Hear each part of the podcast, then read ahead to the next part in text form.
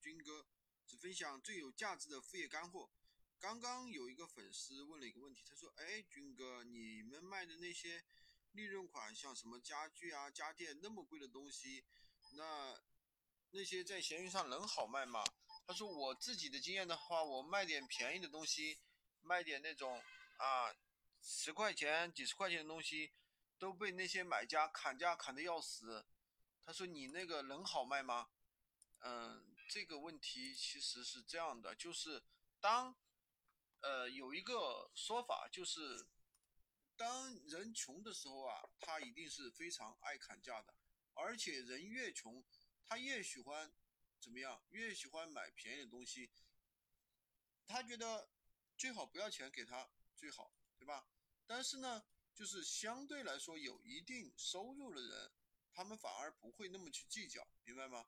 他们会，就是说，呃，按照自身的一个情况去购买，而不是说一分钱都给你砍啊，砍出血那种感觉。嗯，所以说这也是我们当我们在卖东西的时候啊，我们也可以去按照一些人群去分析，对吧？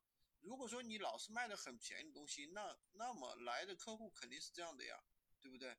那么我们有的人他突出的是什么？这样一个。啊，我这个产品的一个品质，我这个产品是进口的，又怎么怎么样？那人家自然觉得会愿意为这份品质、为这份质量去买单呀。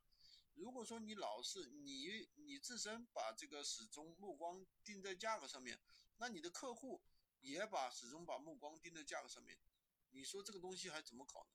搞不好了呀。价格的话，大家都去定价格，对吧？就没完没了的，他来问你，哎，能不能少一点？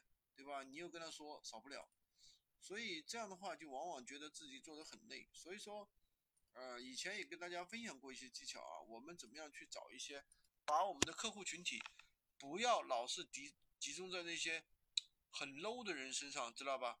很 low 的人身上。那么我们怎么样把我们的这个客户群体去呃瞄准向一些比较，就是说比较有档次的一些人，对吧？比如说小年轻，他们喜欢买什么？